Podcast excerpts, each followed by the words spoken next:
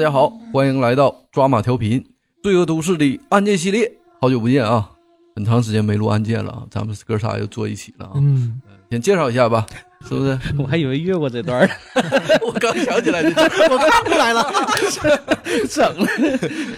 我是郑先生。红楼，我是老纪，哎，这个今天还是罪恶都市系列啊，咱们聊一起案件。这起案子呢，怎么说呢？一起奇案啊。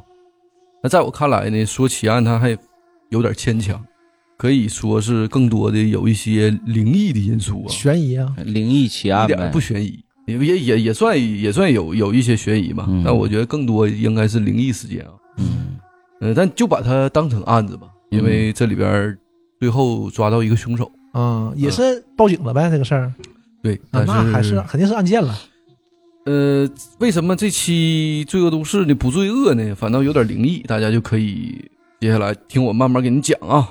我先和大家聊聊这个案件大概的情况啊。六年时间，嗯，一个不到五百人的这个小山村，前后死了多少人呢？七十六个人，平均每个月呢死一个人儿。啊，呃，同时呢，有两场离奇的火灾事故，烧毁了九十多栋古宅。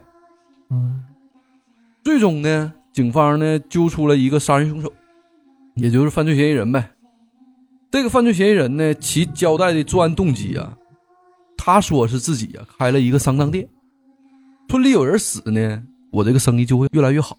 嗯，但话说回来呢，这个动机呢，当地老百姓都不信。为了求财是不？对这七十六个人呢，都按他身上的，当地老百姓是不干的。啊，哎，同时呢，法院自然呢就更不相信了。嗯法院最终给出的认定呢，与其有关的案件嗯，只有两起。啊，就是确定是他杀的，对，不过呢，但他都认了，对，我靠，这是个什么？这里边是不是有点曲折的事儿啊？一敲棺材板，那边就死人了，嗯哎，这个就不好说了啊。但最终法院的判定结果呢，嗯，又特别奇怪，只只判了这个犯罪嫌疑人呢一个死缓，死刑缓期执行，然后通过三次减刑啊，嗯，减刑至有期徒刑十六年零十一个月。嗯，差不多，差不多，你哎死缓肯定是要出来的，嗯。对，嗯。咱们这个问题咱们就来了啊，他究竟是不是凶手？他到底有没有杀人？杀了人呢，就别说七十六个，就算你杀一个，也不可能只坐十七年的牢。对你就是可能是你误杀或者是怎怎么样的，有可能啊激情杀人，那你还判定的就是两个，那你这个肯定是有预谋的，那怎么你讲吧？哎，问题挺多这会儿。而反过来呢，如果你没有杀人，为什么法院要当初判了死缓呢？对，这就是整个案件有很多很多奇怪的问题。嗯，这起案件呢，同时呢，曾经也是轰动一时，但确实呢，有太多诡异又令人感到莫名其妙的地方。嗯，哎，今天我们就跟大家聊一聊啊诡异的七十六条人命——温州鬼村。啊，南方，对我想应该也是，要不然放火，你像东北这边，你放火，这个村子楼也烧不了，都是石头的。对，话呀要从这个一个南方的小村子说起啊。这个村子呢，就是浙江省温州市永嘉县西下村罗阳古村。嗯，还是个古村。哎，是个古村。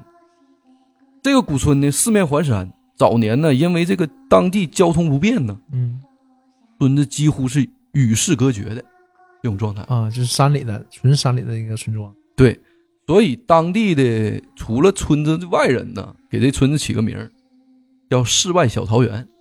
嗯但在九十年代之后呢，随着越来越多的人呢对这个小村庄的了解，这个罗阳古村呢也被誉为永嘉小西藏，海拔比较高，平均呢在七百八十米以上，啊，村子里的环境啊又相对优美，所以在当地的是个远近闻名的旅游胜地。嗯对，哎，当时啊，罗阳村呢还没通公路，因为村边的小山上啊有一条极其壮观的龙凤大瀑布，哎呀，哎，所以啊，就很多游客呀，他会来爬山。走了很长很长的时山路啊，比如说四五个小时，他去这个罗阳古镇，哦，那这地方是不错呀。嗯哎，去春游去。嗯，但进入两千年这个新世纪以后啊，罗阳古村发生了一系列的怪事儿村里呢经常出现命案。啊，这还不是很久以前的事儿，我以为得八九十年代的呢。两千年以后了，嗯一连串呢诡异的这种超自然的事件，打破了这个小村子的宁静。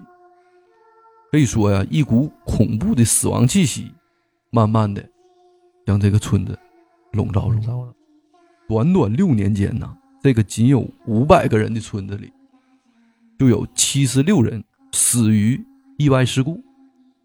一时间呢，这个村子里谣言四起，有人认为呢说死者运气不好，嗯，为什么这么认为？大家可以从这个后续的这个案件的详细讲解中了解到。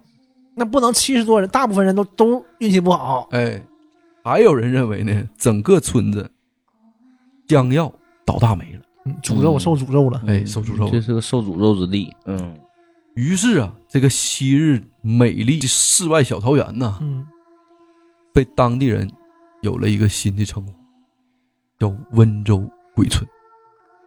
二零零六年呢，六月、七月，又发生了两场莫名其妙的大火，烧连连着发生的这样，呃哎就是连着发生的嗯中间只间隔了一个月。嗯这两场大火呀，烧毁了全村近半的房屋，有一半的房子全烧了。这么多，你刚才说那个烧了很多 这个古古嗯什么古房子、哎，老旧房，我以为一部分呢。烧一半。烧一半。嗯所以啊，这更增加了村民当时的恐惧，还有这个流言的盛行。目前呢，村子里常住人口呢十来个人，啊，就荒废了，最少的时候啊，就一家。嗯，那更瘆得慌。整的像大惊的似的。这个整个过程啊，我们接着跟大家细聊一下啊。嗯罗阳村的很多村民呢，都姓麻，芝麻的那个麻，嗯麻辣那个麻。嗯两千年以前呢，罗阳村呢整个是风平浪静，嗯，几乎没有发生过任何的命案，就连那种偷盗的事儿啊，几乎都没发生过。都是都是自己自己人，都认识。民风还很淳朴。嗯是一个治安特别好的地方。两千年开始啊，这个村子就越来越不太平。刚开始呢，村子里出现一些意外的死亡案件，嗯哪方面的？突发的这种事儿呗，啊突发死亡案件嘛。嗯，横死的这种对一般叫横死的。后来呀，越来越多的村民呢，都是非正常的死亡。有点悬了。哎，村里人呢，就开始慢慢的人心惶惶了。我给大家举几个例子啊，这我是根据这个之前做的这个功课啊，一点点写的啊。两千年的时候，村里有一个叫麻国昭的中年男人，嗯，在中午吃完饭以后啊，按常理的去地里干活。麻国昭呢，拿着锄头走出家门，没走多远呢，被一块石头给绊倒了。麻国昭平时下地呀、他干活这条小路非常的平，嗯，比较平坦，他是被一块鸡蛋大小的石头绊倒的。就卡一下，其实我们我们话叫卡。可离奇的就在这儿，马国昭啊，在被绊倒之后，但也没起来。是他的家人呢，在出去找他的过程中，发现麻国昭的尸体倒在地下，卡死了，就一块石头，鸡蛋大小石头，这个人就卡死了。哎，蹊跷就在这儿啊！麻国昭呢，虽然是被绊倒后身亡的，但是他的身上并没有致命的伤口。马国昭摔倒的时候啊，就头部磕在地上，表皮呢也只是有轻微的擦伤，嗯没有致命伤。马国昭的家人呢也比较迷糊，这一个三十多岁的壮年男人呢，对，怎么可能因为摔一跤呢，人就没了呢？这是第一个例子，那没也没做太细致的检查是吗？啥也没查出来。哇，这个嗯我接着给大家讲啊，还有个例子，我举了好几个例子啊，我这这个都是当地的真实案件。两千零三年，村子里呢再次发生了一起非常蹊跷的案子啊，二十六岁的年轻人马天国同样去地里干活，他挑着呀这个装满肥料的担子，还没走到地里呢，突然浑身开始抽搐，抽搐过程中倒地下了，开始吐白沫。村里人呢发现了以后啊，找到本地的土医，嗯，刚找来呢，就发现马天国呢就已经没有呼吸了。找来时候已经晚了。哎，嗯同样，马天国的死亡也是非常的蹊跷。村子里的人几乎啊没上没怎么上过学，嗯也没什么科学意识。马天国的家人呢，也没有报案来检查马天国的死因，嗯，就草草的就把他埋了。嗯他们村子啊，很多这个非正常死亡案件几乎都是这么处理的。啊，对，就是就就死了就死了，虽然不知道怎么死的，但是也想不到会去报警，因为觉得那那就是点子不好呗，对，命不好就死了呗，对，很悲伤，但是就上了。你那时候他报警应该是非常麻烦的一件事。嗯他们可能也考虑不到这个事儿，因为没有这种事情发生啊。也没往那方面想。对嗯对，二零零四年的一天呢，时年三十岁的罗阳古村的村长马建文的爷爷，他去邻居家串门去了，回来之后呢，就突然呢，浑身开始冒冷汗。这个时候呢，他就失去了语言能力，说不了话了。忽然之间啊，全家人就吓傻了，赶紧呢，他就把把这老爷子抬到床上，给他倒杯水。可没想到呢，老爷子就把这水喝下去以后呢，马上就全吐出来了，并在短短几分钟之后撒手人寰。突然之间，嗯人就死了。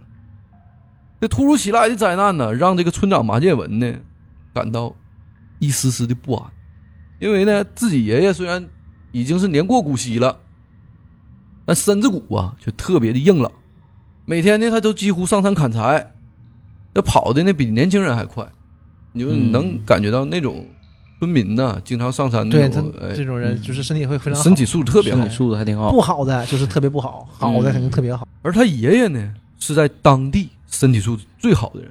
他上山的时候呢，从来没穿过鞋，所以当地的村民呢，给他起个外号叫“赤脚大鞋嗯”。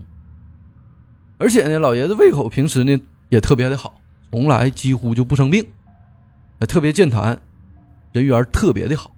嗯，他怎么就突然间就犯病了呢？并且死的速度如此之快。嗯喝完水，啊，就鬼人就过去了。你能想到的就是脑出血，而且他之前的症状，你说冒冷汗、口吐白沫，这不像打摆子那个劲儿呢？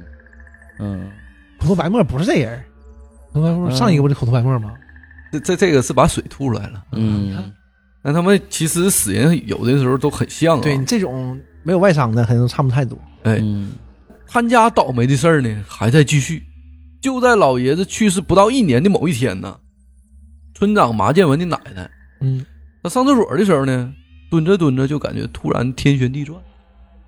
他奶奶呢就立即起身，就回屋里准备上床上躺这么一会儿。嗯，可就在家人将他抬上床的时候，老人突然之间咽了最后一口气儿。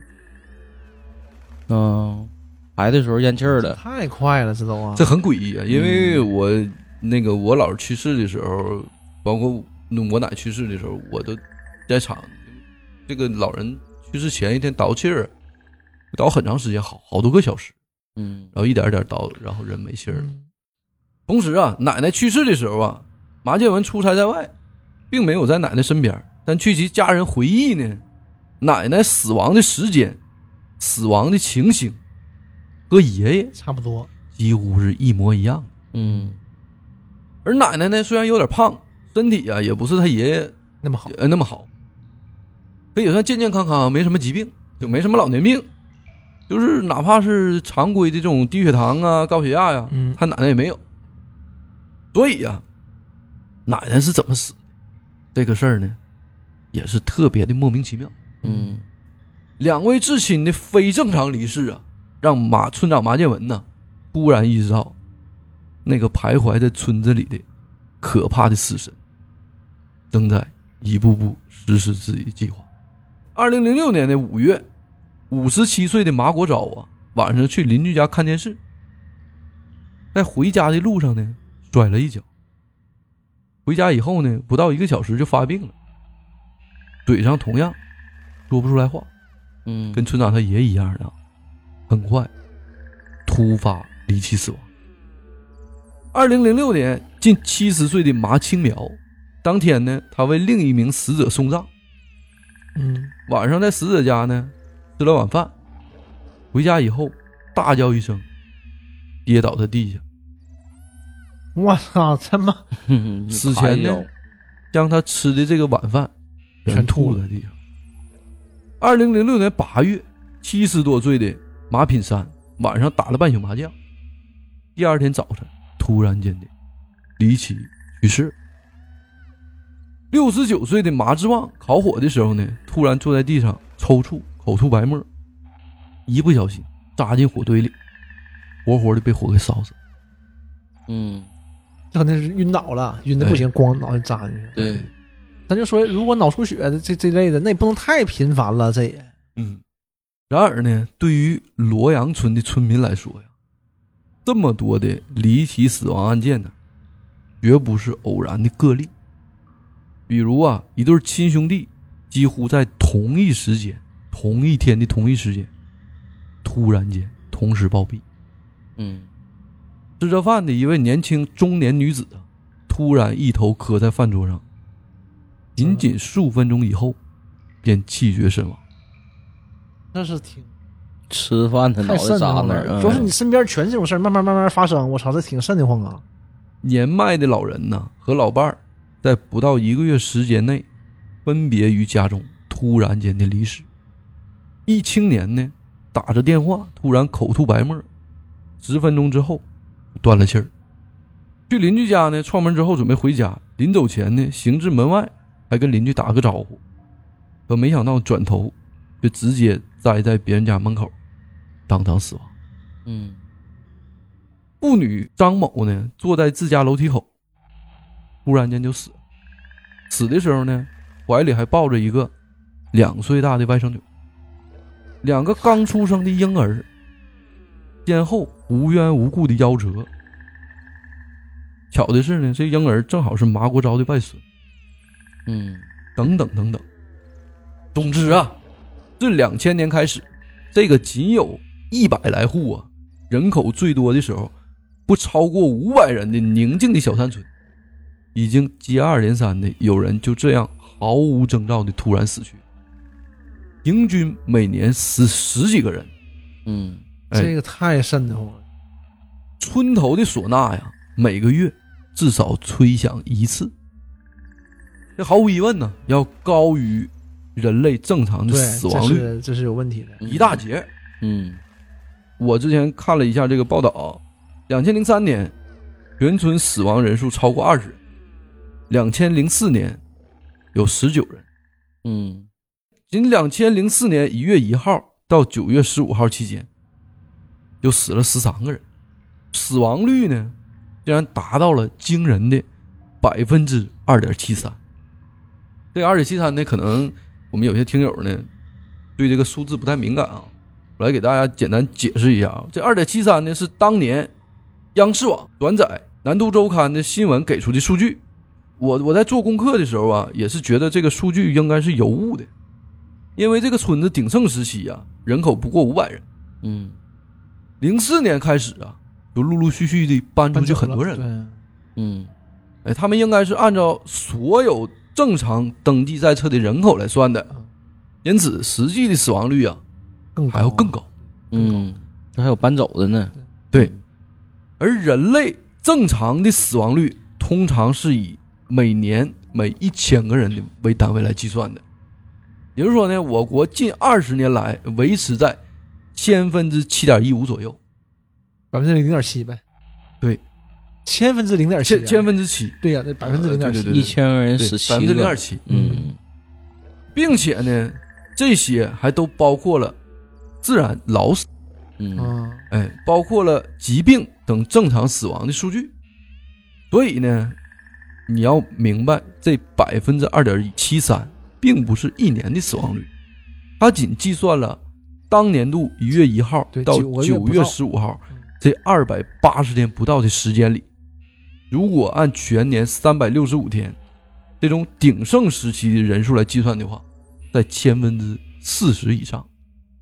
嗯所以你想想，这些因素都考虑进去的话，罗阳村的死亡率会是正常死亡率的多少倍？嗯，当年呢，网上还有人统计，保守估计啊，大概是正常死亡率的七倍以对，上。七八倍差不多。嗯哎那那这就肯定不正常这事儿挺挺诡异的啊。嗯。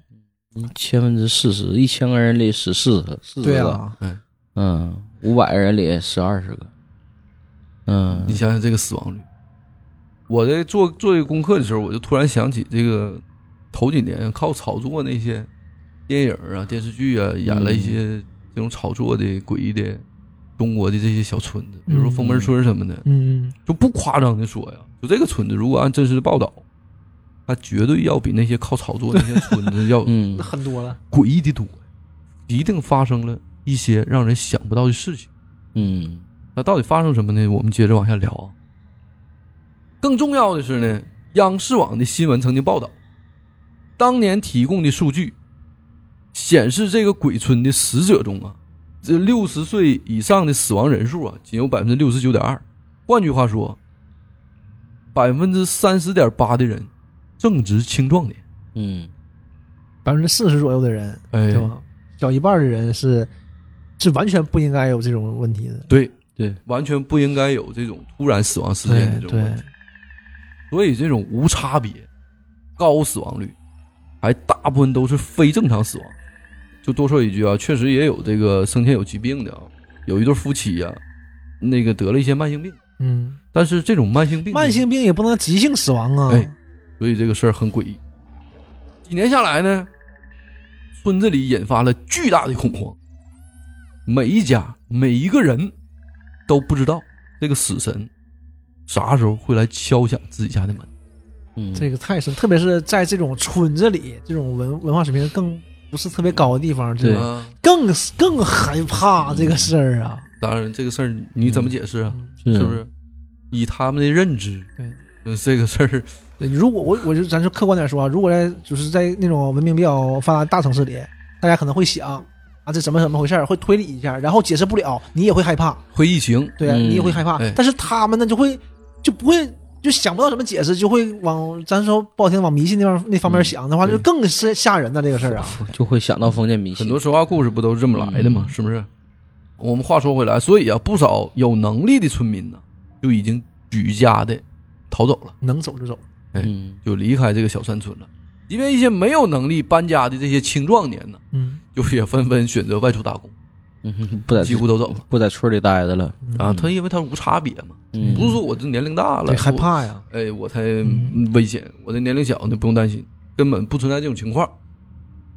所以，这个世外小桃源的恐怖死亡事件呢，就这么彻底的传开了。村外的人呢，也都将这个曾经的世外桃源称之为新的名儿——温州鬼村。嗯当时啊，这个麻建文作为这个村子的村长啊，当然是整日的惶恐不安呐。在他的带头下呀，罗阳村的村民联名要求相关部门调查该村的神秘死亡事件。嗯于是啊，在二零零四年九月十九日这一天，永嘉县疾控中心组成了罗阳村高死亡率调查小组。呃，零四年开始调查的，零四年九月十九号，嗯嗯、但是那段时间之后不也还在继续发生着命案吗？听着，看这个调查有没有用啊？嗯 对于零二年至零四年期间村里的死亡事件进行了一个流行病的回顾性的调查。嗯可在一众的专家组人员呢调查一番下来以后啊，就完全的排除了食物中毒或者是传染性疾病的可能，并且给出了一个十分无厘头的结论：劳累过度，缺医少药。那从科学的方法来解读，那怎么办呢？对吧？那你说能是什么什么原因呢？科学吗？那个对，不是那 他你从科学嘛，你只能从现有的这个角度来说，那我这个判断不出来，我只能认为你是因为太劳累了，然后没有老死。对没有平时的保健不太好，嗯那只能这么说了。他只能给这么结论，他可能也不这么想，但是你要结论的话，那只能是这样的，可能。挺难下这结论下的，这里呢，我还是要跟大家多聊几句啊。这这这个什么意思啊？就是啥叫缺医少药啊？大家想啊，就这些人的死亡速度啊，其实你根本来不及用药来医治。对呀、那你像说嗯刚才说那个找土医，哎咱不说土医厉害不厉害啊，他平时肯定也是给这村子里看病的，应该也还行。咱不说行不行，他还没来呢，人就没了，就谁也不行啊。聊到这儿啊，就是说他这个死亡啊，根本是用药或者用医治就解决不了的问题。嗯，所以这个缺医少药啊，肯定是不成立的。再聊聊这个劳累过度啊，嗯就这这个就是更扯淡了，因为有一些突然死亡的案件是跟劳累没关系，比如两个婴儿嗯，突然间死亡，他不可能吃吃奶，他累死了，对，那个 吃奶累死了，中年妇女跟吃台阶上坐着就就累死了。他这这坐着就他抱抱着孩子就能累死吗？这红楼老师这时候肯定他担心的，他啊天天是心里就我也得跟我媳妇说说。抱孩子能累死？所以呀、这个村民们对调查小组给出的这份结论呢，自然是相当的嗤之以鼻。嗯当然呢，最让他们感到气愤和恐惧的是什么？是调查小组进驻村子以后，竟然打死都不吃一口村子里的东西，也不喝一口村子里的水。你说没问题，什么都没问题，然后然后你一点儿不碰，你穿着防化服来，你跟我说没问题，嗯，这你说村子啥事儿没有？呃饭都不敢吃，水都不敢喝啊，今晚上村长说你今晚上俺家吃饭，不不不不不，你你想让我死。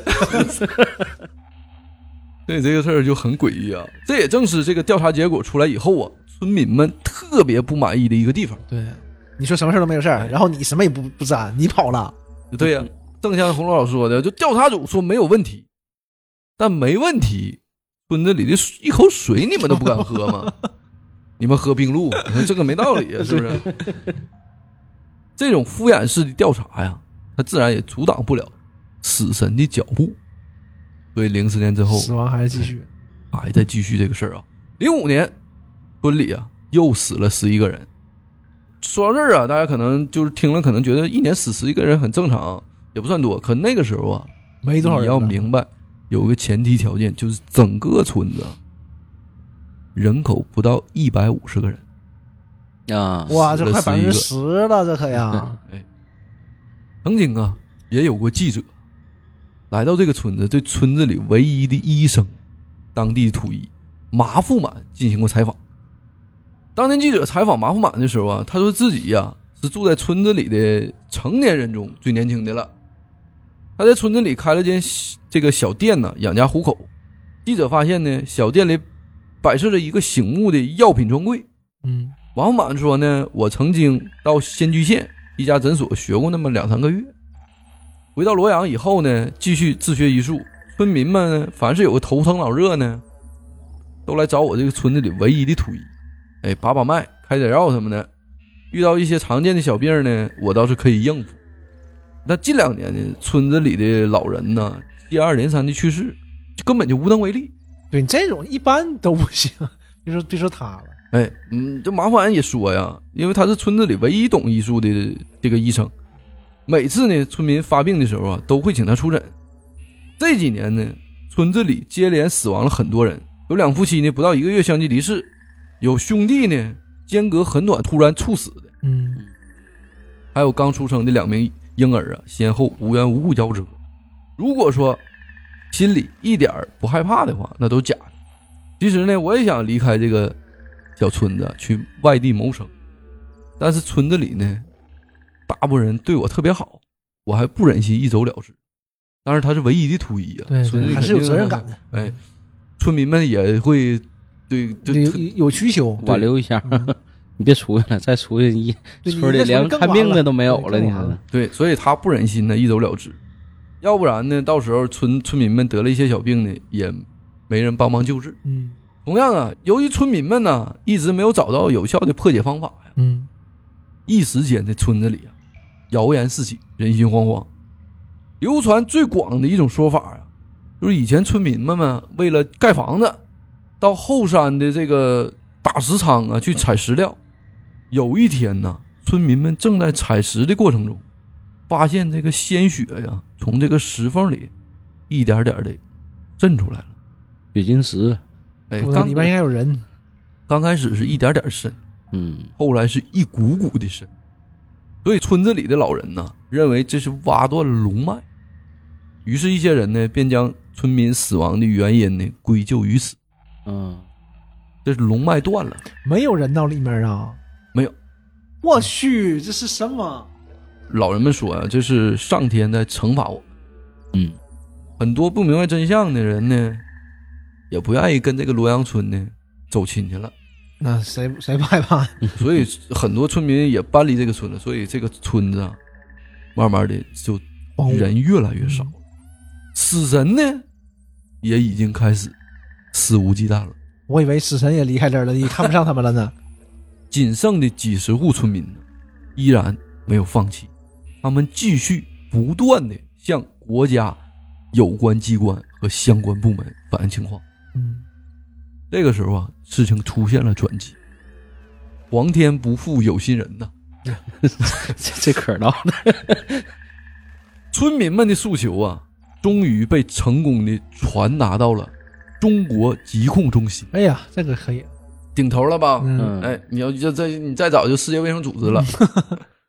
疾控中心的领导呢，也是高度的重视，并指派呀、浙江省疾控中心立即组织人员赶赴罗阳村进行全面的调查。啊，这回这个都是这回就是尖端人才了。哎，接到上级领导的通知啊，浙江省疾控中心呢，这个不敢怠慢呢，嗯迅速组织了一支由二十多位专家坐镇的罗阳村高死亡率调查小组，并在二零零六年五月十号火速的赶往这个死亡阴影笼罩下的鬼村。有国家和省级部门的重视啊，这次调查确实更加的细致和负责。专家小组呢，在罗阳村住了一个多星期，对全村所有的人进行了高血压、糖尿病等慢性疾病的发病状况进行了全面的诊断，对他们的水源、农作物以及家禽、家畜做了个彻底的检查。这次力度很大呀。哎，勘察村民们周围的生活环境中是否存在对生命健康构成威胁的矿物质或者其他有害物质。还有什么辐射什么的？嗯哎，特别重点呢，探测了一下村民们各抒怀疑的这个采石场。啊，啊，对，有可能。呃，他检测的是什么呢？石料的放射性强度。啊，对，嗯之后呢，还对零四年到零六年三十多位死者的临床表现和既往病史进行了死因推断。可结果呀，令人感到极其的诡异。该村的劳累过度，缺医少药。那人没这么说啊，这嗯毕竟是省级别的嘛。得到结果呀，该村的生态环境极好，啊，空气质量极高，没有任何有毒有害的物质，构成威胁这些东西还挺好的，还养生呢。啊绝对是一处人间的世外桃源。啊，那些死者的死因呢，也绝非传染性疾病，没有共同的食物来源、共同的临床表现，没有共同的致死原因。一人一个样儿，一人一个死法，嗯一顿操作猛如虎，专家们依然没有找到罗阳村系列神秘死亡事件的原因。唯一呢，能够让他们肯定是该村的死亡率确实高的离谱。对，就确实是真的死亡率，真死了，但是怎么，嗯但是怎么会这样还不不知道。哎，而且环境全已经排除了，哎而且呀，都是非正常的猝死。嗯话多说一句啊，就节目聊到这儿，有点就毁毁三观了啊。这件事儿呢，确实很诡异的，对，因为实际上啊，大家的死法是是有那么点类似的。比如我之前举过例子啊，有几个啊，他们都是突然性的发病，对，伴有出汗、头晕、呼吸困难、抽搐，呕吐，嗯或者像老纪之前这个记混那个口吐白沫嗯等这种现象。最后呢，急速死亡。嗯为什么呢？又说没有任何的共同致死的原因呢？最终呢，二十多位专家自己呀、嗯也百思不得其解，没有给出真正的答案。不过呢，浙江省疾控中心呢，流行病学科首席专家莫世华教授，却听到部分村民呢说，有些死者死前的临床表现很像中毒。啊，哎，可当时因为没有刚去世的死者呀，供他们检测，对，已经没有办法尸检了。所以啊，究竟是否是中毒，他们也无法下定论。这个事儿呢，又没解决，基本上是算是白忙活一场。对，嗯悬案了。哎，专家们百般无奈之下呀，也只能离开了洛阳村。但就在他们前脚刚走不到一个月的时候，这个恐怖的死亡鬼村又发生了离奇的怪事儿。二零零六年六月七号晚上，村里突然燃起了一场无名的大火，二十五栋古宅呀，一夜之间被化为灰烬。还好，村民们基本上都搬的差不多了，没有什么人了。没人。嗯 火灾呀，并没有造成任何的人员伤亡。接到报警之后啊，警方对火灾现场展开了调查，但经推断，民警们认为火灾并不是人为引起的，自然，哎，应该是电线老化呀引发的突发事件。所以呢，警方也并没有特别在意。嗯，可就在这次火灾一个月之后的七月三十一号晚上八点，村里再次燃起了熊熊的大火。嗯，又着一场，哎啊，他俩是同一年的两个月，对，嗯前后脚。而且呀，这一次更是直接烧毁了六十多栋古宅，这下呀，就彻底让永嘉的警方坐不住了。而前面莫名其妙的死了七十多个人，现在呢来了两场惊天大火。嗯命收走了，房子也给你收，财产也收走了。哎，到这儿呢，我就感觉是不是有什么力量啊，在无形之间进行了什么一项活动、啊？大家你私底下只能这么想了。嗯这项活动呢是什么活动呢？就是屠村、灭门。嗯是不是有这么个事儿啊？这他这个让我想起了山村老师中的美姨，嗯，嗯，在横死之后呢，对整个村庄进行报复。对整个村子都完这山村老师是不是跟这个改编？啊也不是，也不是山村老师差差好多年，差好多年。嗯，他这后后发生的啊。嗯。所以啊，我就想到警方他也不傻，所以这个时候呢，当地的警方也决定重新从这两场大火中开始进行全面细致的调查。他们对村里啊仅剩的十户人家进行了逐个谈话，就剩十户了就了剩，十户了。那还谈啥？话呀？我的天哪！哎，零六年七月三十一号大火之后啊，就剩十户了啊。就在谈话的过程中啊，他们得到一个极其重要的信息：七月三十一号当晚，大火当晚呢，一位叫做麻富满的村民，在邻居家吃过晚饭之后啊，蹲在墙角用火柴点燃了一堆稻草。嗯。该村民呢上前询问对方：“你干啥呢？就是你干干啥呢？”嗯。这个土一呀、嗯。就是之前聊的土一，嗯。马晚就说呀，我也没事干，烧着玩儿呢。马富满呢，这个人多聊一句啊，当年二十七岁，嗯。村里人对他的印象呢一直非常非常好。他本人呢，长得也是仪表堂堂，嗯。见人呢总是带着微面带微笑，彬彬有礼，而且头脑还非常的灵活。早年呢在仙居县学了点医术，哎，这个地方之前我们这个借着记者的嘴呀、也说过。嗯他回乡之后呢，发现罗阳古村经常有游客前来游玩，于是便开了一家小麻饭店旅馆，啊，小麻饭饭店旅馆，哎，嗯，开旅馆的，既能住人呢，又能吃饭，还卖些这个就小杂货，农家乐吗？农家乐农家乐，对，很有头脑啊。这个嗯真是还带个小卖部啊。因为呀、他是村里唯一一个懂点医术的人，嗯所以在店里啊，他还兜售一些便民药品，嗯为村民们问诊。哎，这个就是一店多用呗。嗯那为什么呢？警方会将他列为怀疑对象呢？或者说，为什么认为那位村民提供的信息非常的重要？因为啊，七月三十一号当晚那场火灾呢，它是能够确认的唯一一个出现在案发地点附近的人，嗯。并且第一场大火呀，其余村民都有充分的不在场证据，就他一个人没有，所以警方立即呀对马富满展开了审讯。就十户人家也好问啊，对，这一问呢，果然问出了结果，马富满竟然爽快地承认自己的纵火行为。就我烧的，就我烧的。而他放火的理由呢，也非常的简单。几年前呢，村子里呀、有个叫马良人的村民，村长马建文的叔叔嗯，也学着他呢，开了一家旅馆。啊由于这个小店的地理位置非常好啊，所以游客们更喜欢去光顾他的旅店。啊嗯挤兑了，嗯，哎竞争伙伴，嗯这样一来呢，马福马原本生意兴隆的小店啊，顿时也就变得就没没有门客了。嗯没人了，因此呢，他心生不满，他决定啊发泄一下，烧几间屋子。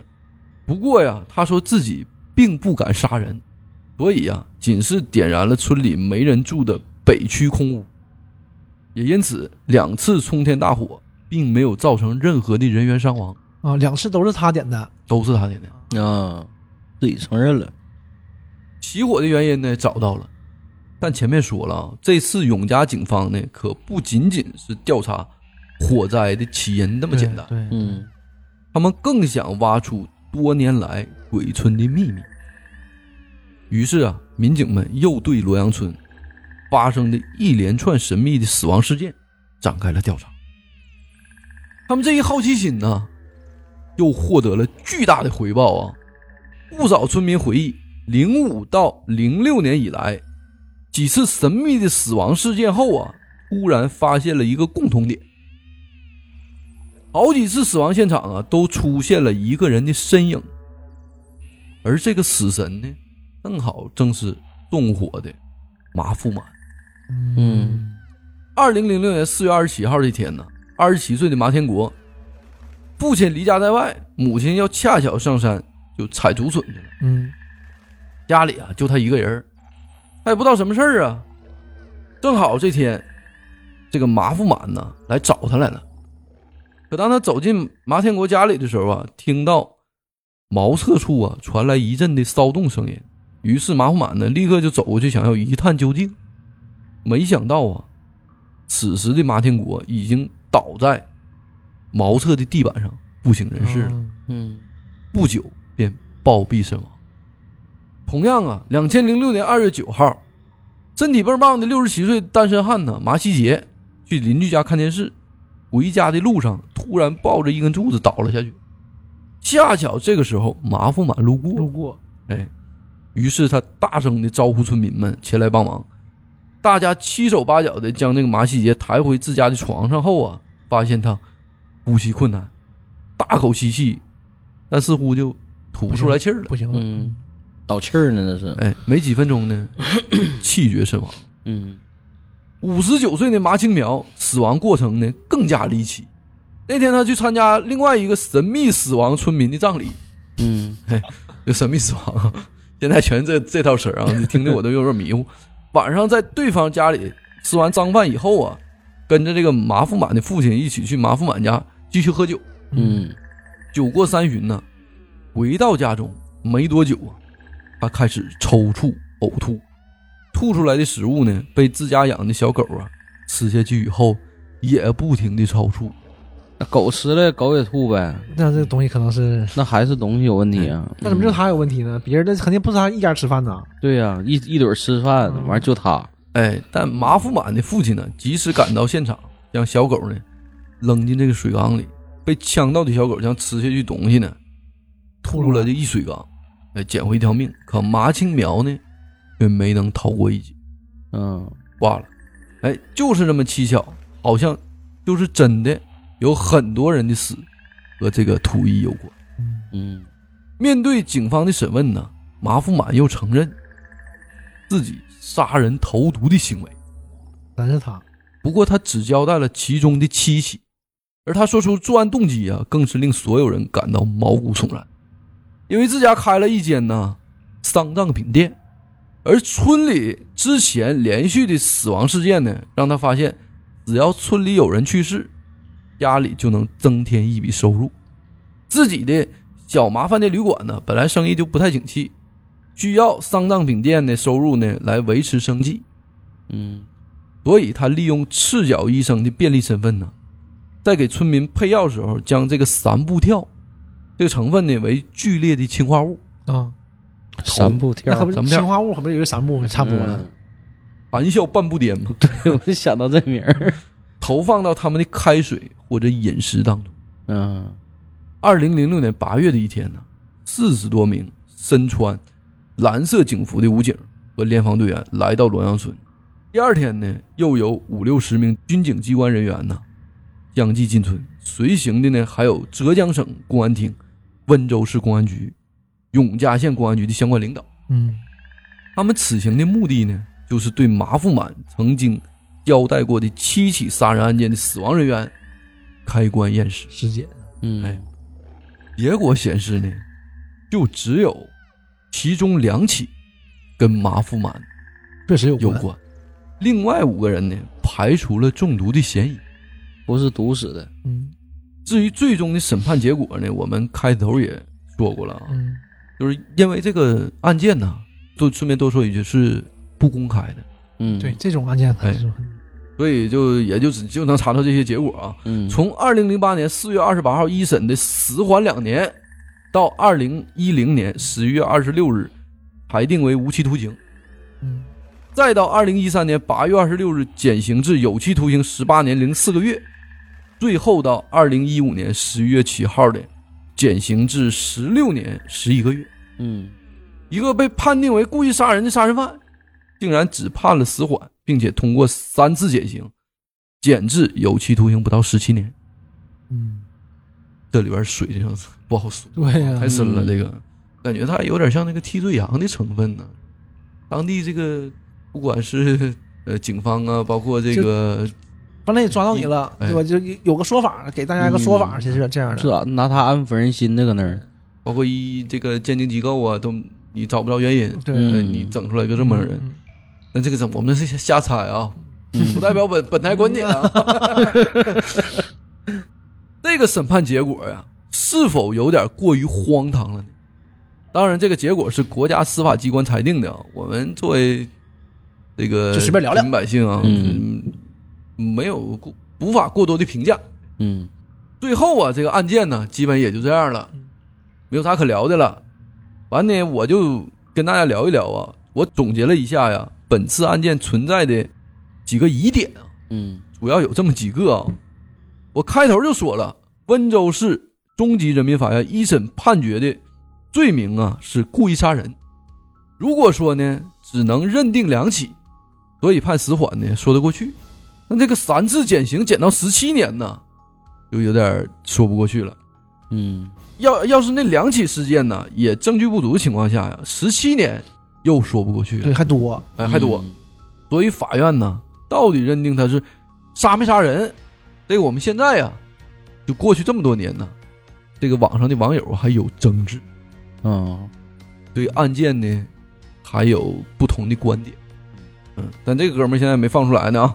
你肯定十七年呢，哎这是啊我估计出来的时候，但也快了，没几年了。嗯，这老了人得问他了，就当年究竟发生了什么？搁里头就来老了人问。对，嗯第二啊，这纵火时，他都不敢呢烧有人的房子，而是专挑那些无人居住的空房。对你就是泄个愤，然后你能嗯你敢杀人，这个那他为什么这个时候他要敢杀人了呢？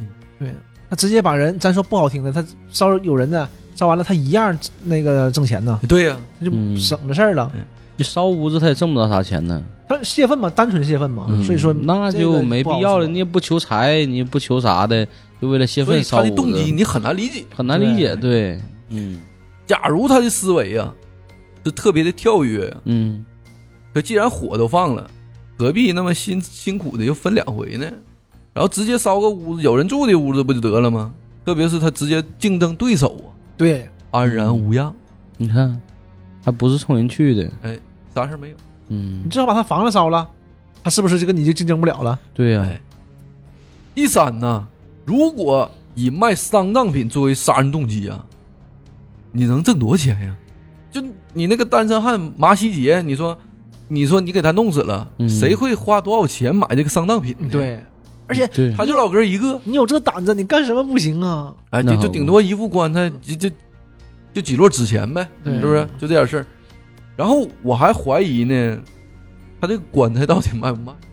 他不会就为了挣这点黄纸钱呢，他就去杀人？嗯这个太这个有有违背人性的这个对对对对问题。嗯，而且那你除非是这个人非常傻，他还不是那种哎人，他是一个很机灵的人，对，哎所以这个地方疑点太多。确实有点说不通。嗯第四，这氰化钾的致死量啊，需要比较大。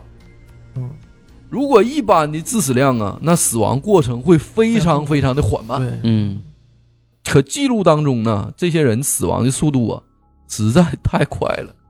嗯马福满的一个普通的乡村赤脚医生，哪来那么多的氰化物？嗯，对呀，那上哪整那些药去啊？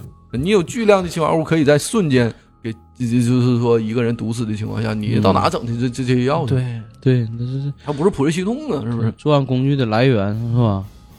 哎第五个呀，虽然呢，我们现在查不着法院这个具体认定两起案子到底是哪哪起，不过按照当年记者的描述啊，以及氰化钾中毒情况来判断，应该是麻细节和麻青苗。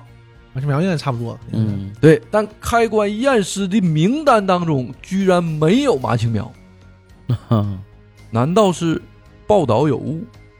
那我当时核对了一下这个当年不同记者采访的这个新闻呢，嗯发现没有错，就是没有麻青苗。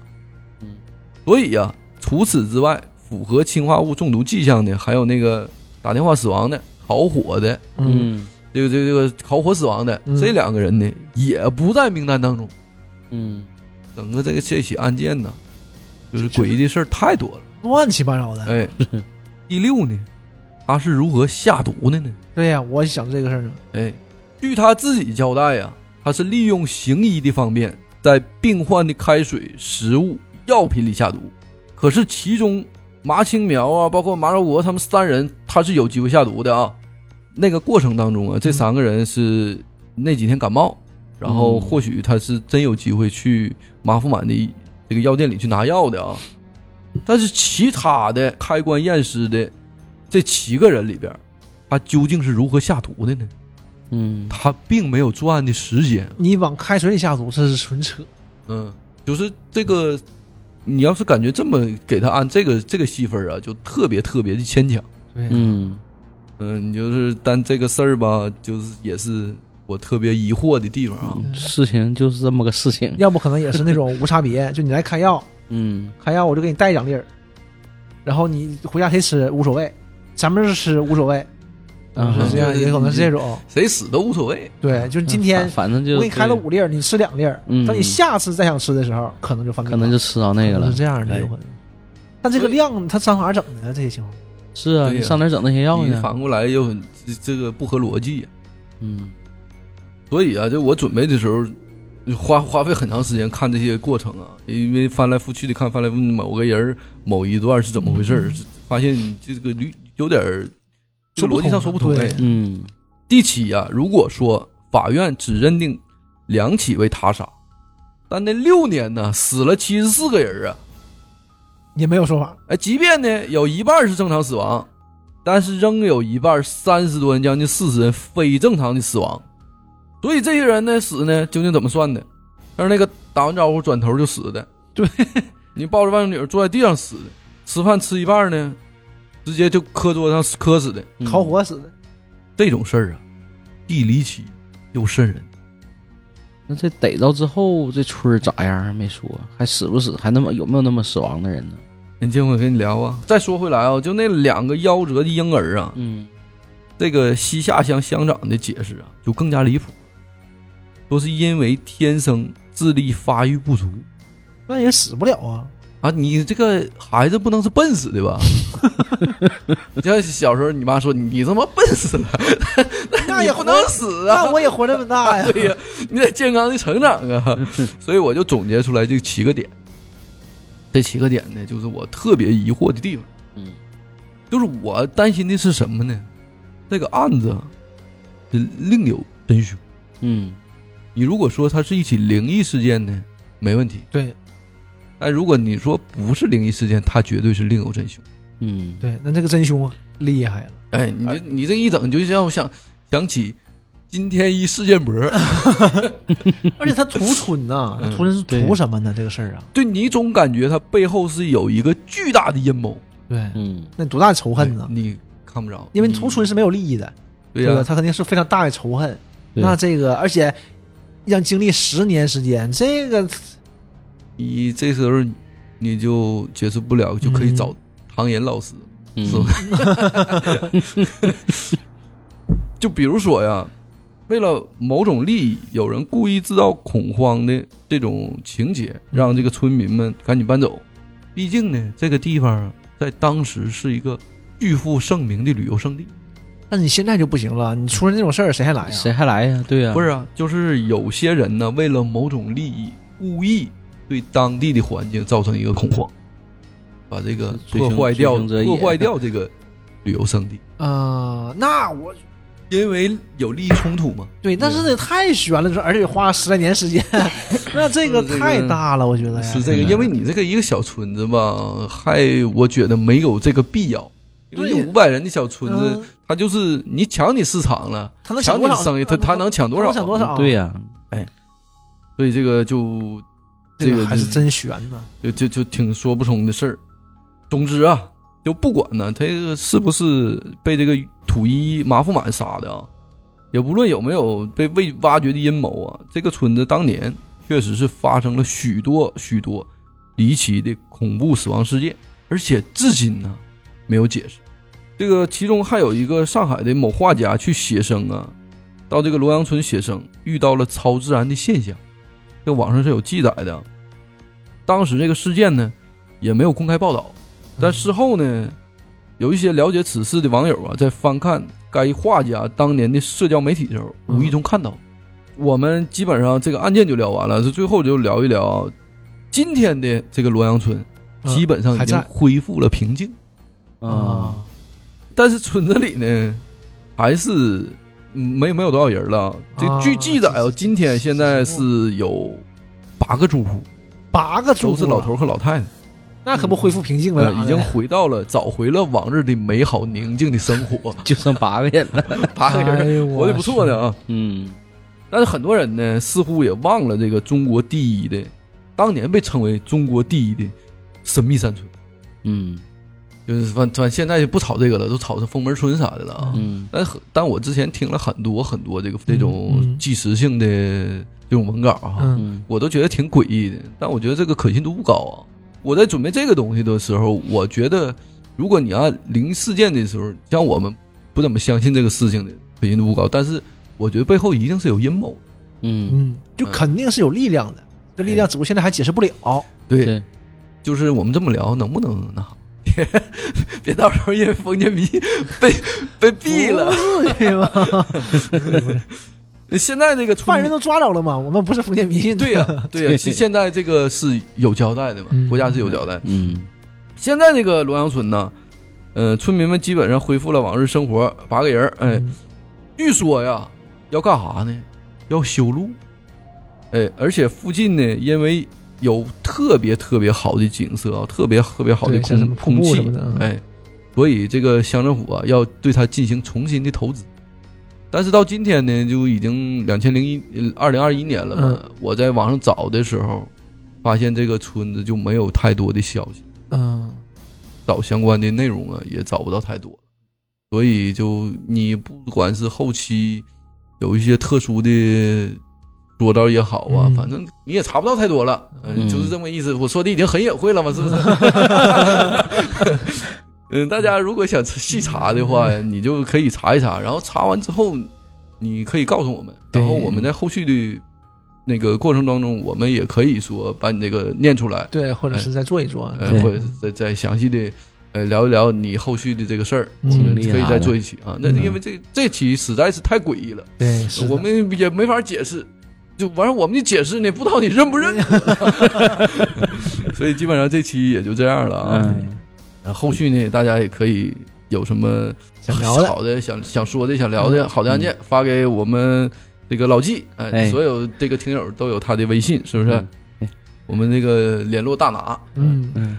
然后后续也有什么问题可以评价啊，也可以帮我们节目介绍给喜欢听我们节目的朋友。哎哎，多关注。哎，好嘞，哎，谢谢大家。好，今天就到这儿了，拜拜，拜拜。